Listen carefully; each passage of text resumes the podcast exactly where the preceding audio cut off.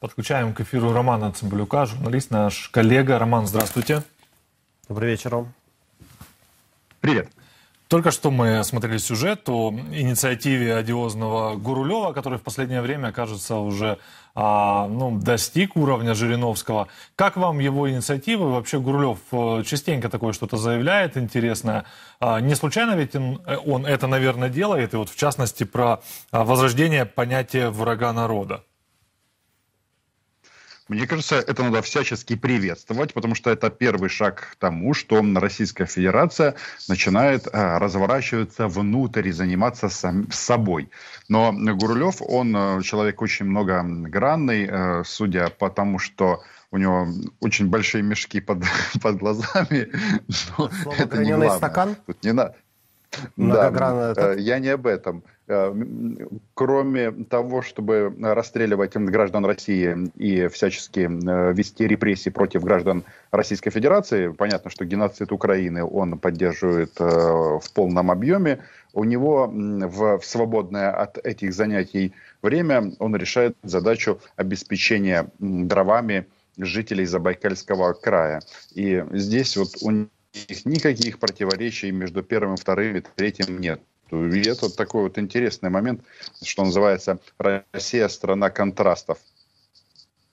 Понятно. Ром, ну даже и без э, этого определения «враг народа» э, многим россиянам уже э, грозит пожизненное лишение свободы. В Российской Федерации Совет Федерации одобрил соответствующий закон. Понятное дело, что а, э, на скамью подсудимых в первую очередь кинут тех, кого сейчас уже объявляют иноагентами и так далее. Как ты думаешь, как, как много дел будет клепаться, с какой скоростью и, ну, в общем-то, кто в зоне риска на сегодняшний день? Вы знаете, сейчас вот появляются такие сообщения в российских э, средствах массовой информации, которые эмигрировали, но они анализируют открытые пока еще там э, э, реестры и вот дел о госизмене становится все больше и больше, и они и так справляются э, в этой части. Вот э, Гурулев, он же не как э, тупой и решительный, именно так он стал генерал-лейтенантом, он же не свои инициативы выдвигает. По факту это говорит о том, что вот с одной стороны все у них базируется на пропаганде, а на пропаганде и на страхе. И в, в комбинации вот этих двух опций, э, я так понимаю, Путин планирует править, пока э, женщина с косой, это не Юлия Тимошенко, придет за ним. Ну, то есть 25 э, лет Карамурзе еще многим могут показаться, в общем-то, цветочками. И уже в ближайшее Ой, время. Я не готов сказать, вот э, говорить в таких категориях, потому что 25 лет, но, но для любого тоже... человека это практически пожизненный срок, и плюс у них же есть такая интересная опция. Они, э, был бы человек, э, замордовать повод э, найдется. Вот классический пример Алексей Навальный. Вот он когда-то летел из Германии, и мы э, встречали его в аэропорту. Он, правда, самолет полетел в другой, э, в другой аэропорт. Боялись они революции по каким-то причинам, очень странным для меня. Но к чему я это веду? А, люди, когда э, приняли решение вернуться на родину, ну, очевидно, да, чтобы участвовать в каких-то процессах в России, надо быть в России, но они-то рассчитывали на то, что ну, 2-3 годика, если что, посидеть-то можно, ничего страшного ради власти-то. А сейчас вопрос стоит так, что, оказывается, тот же Навальный организовывал или совершал теракты, находясь в тюрьме. Причем в основном в этом в ШИЗО это ну, абсолютно бесчеловеческое обращение к человеку. Ну, каменный гроб по факту или чуть-чуть больше. Вот. И теперь уже ему грозит 30 лет, а главное, что прецедент положен. И по факту получается, что этих людей э, ждет или обмен, ну или сидеть им, э, или умереть в тюрьме, а сидеть до момента, пока не сменится власть. А смена власти, ну, физически смена Путина, это же не значит, что произойдет смена режима вот этого фашистского. Поэтому здесь рисков очень-очень много. И э, да, я, как-то мы так вопрос поставили, сочувствовать россиянам, ну, я даже не знаю, кто как хочет, но... Мы наблюдаем, э, не сочувствуем. Вопрос, да, я к тому, что э, у нас, когда ты находишься под российскими бомбами, хочется сказать, что все они закончили не очень хорошо. Но по факту, с одной стороны, любые движения, которые могли бы быть там, их надо поддерживать, даже того же Навального, с его Крым не бутербродом. Но дело в том, что их политика, вот эти вот митинги, которые, опять же, мы снимали там в многочисленном количестве э, в специальных отведенных местах и крики «Мы здесь власть», «Раз, два, три», «Путин, уходи», это все в течение многих лет режим, они ввели репрессивное законодательство э, еще несколько лет назад, а сейчас, ну, просто этот маховик раскручивается, ну, и вот э, публично говорят, мы хотим репрессий. А, в здоровом в здоровой голове, даже если это голова генерала, такая мысль не родится. Но смотрите, нет возражений, Понимаете, это страна без возражений. Они любую, любую новость скажут. Вот смотрите, сейчас они говорят, что надо убивать украинских нацистов. Завтра им скажут, надо мириться с украинскими нацистами. Послезавтра им скажут, что, вы знаете, а, мириться не надо, будем просто качать газ в усиленном а, объеме через территорию украинских нацистов. И любая опция, она не, вы, не, вы, вы, не вызовет э, каких-либо возражений за и против. Тот же Гурлев скажет, слава Путину, а, ему видней, давайте кого-нибудь расстреляем, чтобы, чтобы вот этот вот реф, рефлекс а, поддержки власти или молчания а, под угрозой расправы, то есть страх, был безусловным.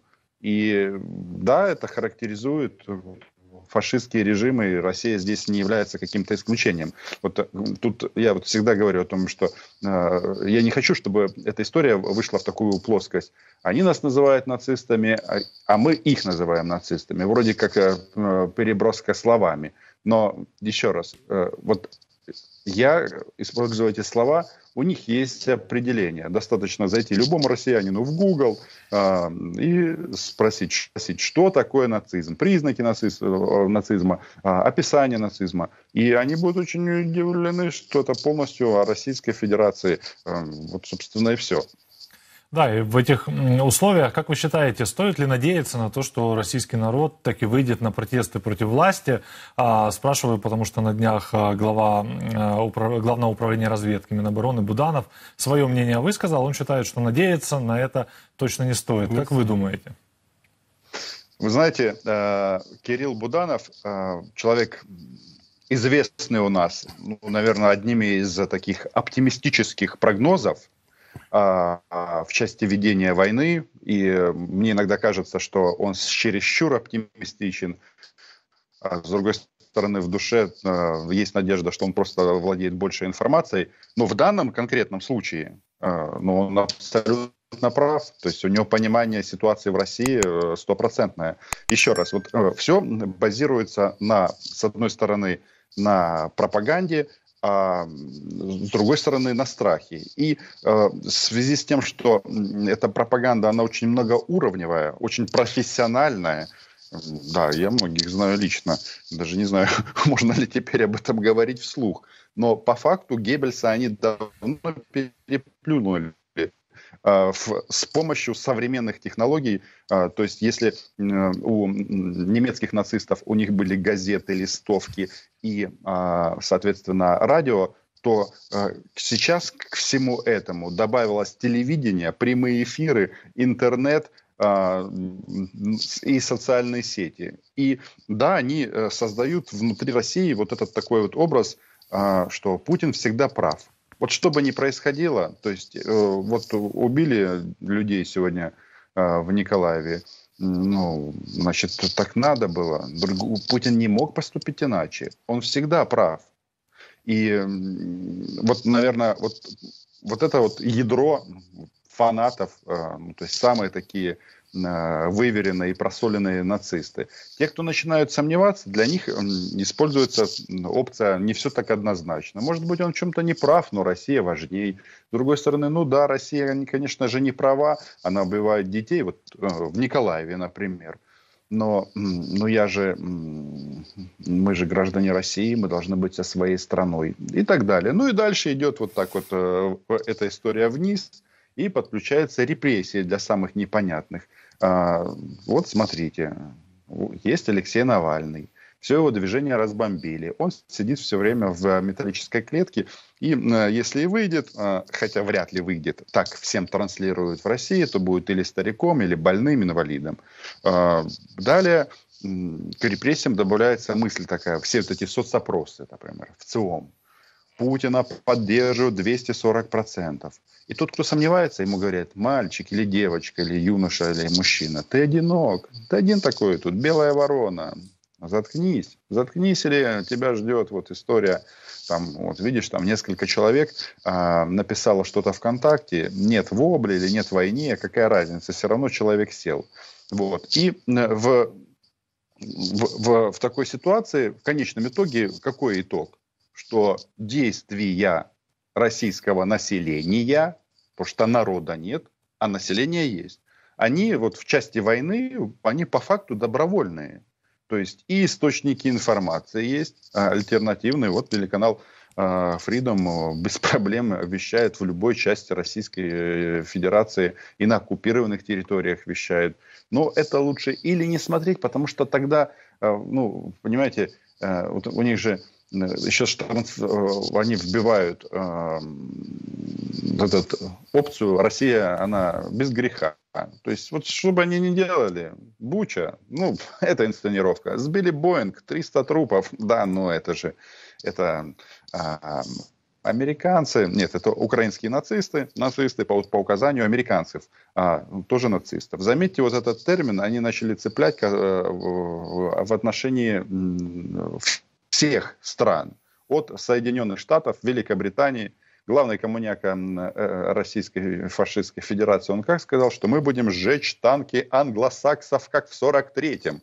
Ну, э, там, говорят, какой-то ленд-лизик был, чуть-чуть помогли Советскому Союзу. Буквально там несколько литров, галлонов э, топлива прислал жадный американский народ. Ну, то есть, понимаете, Россия безгрешна, она может убивать, а, а тот, кто стреляет э, в российских солдат, которые являются оккупантами, тут очень неплохой человек. Ну, в общем, вот так это работает. Э, и да, мы находимся в ситуации, что вот люди, которые продолжают развенчивать эти мифы и пытаться что-то объяснить, это абсолютно важная работа и слово всегда важно, но вот мы находимся на таком этапе, что э, без э, ленд-лиза и украинских воинов э, их не переубедить. А, кстати, вот э, без украинских воинов их не переубедить. Давай развенчаем, возможно, еще очередной миф российской пропаганды, которая пугает свое население заходом вооруженных сил Украины на территорию Российской Федерации и даже захватом отдельных городов. Это говорят пропагандисты во время своих ток-шоу, в Госдуме им вторят, призывают население, ну, наверное, лопатами защищать приграничные территории с Украиной, выходить на границы э, и, и, и создавать какие-то отряды теробороны. Что это за? Это ИПСО или действительно они боятся этого?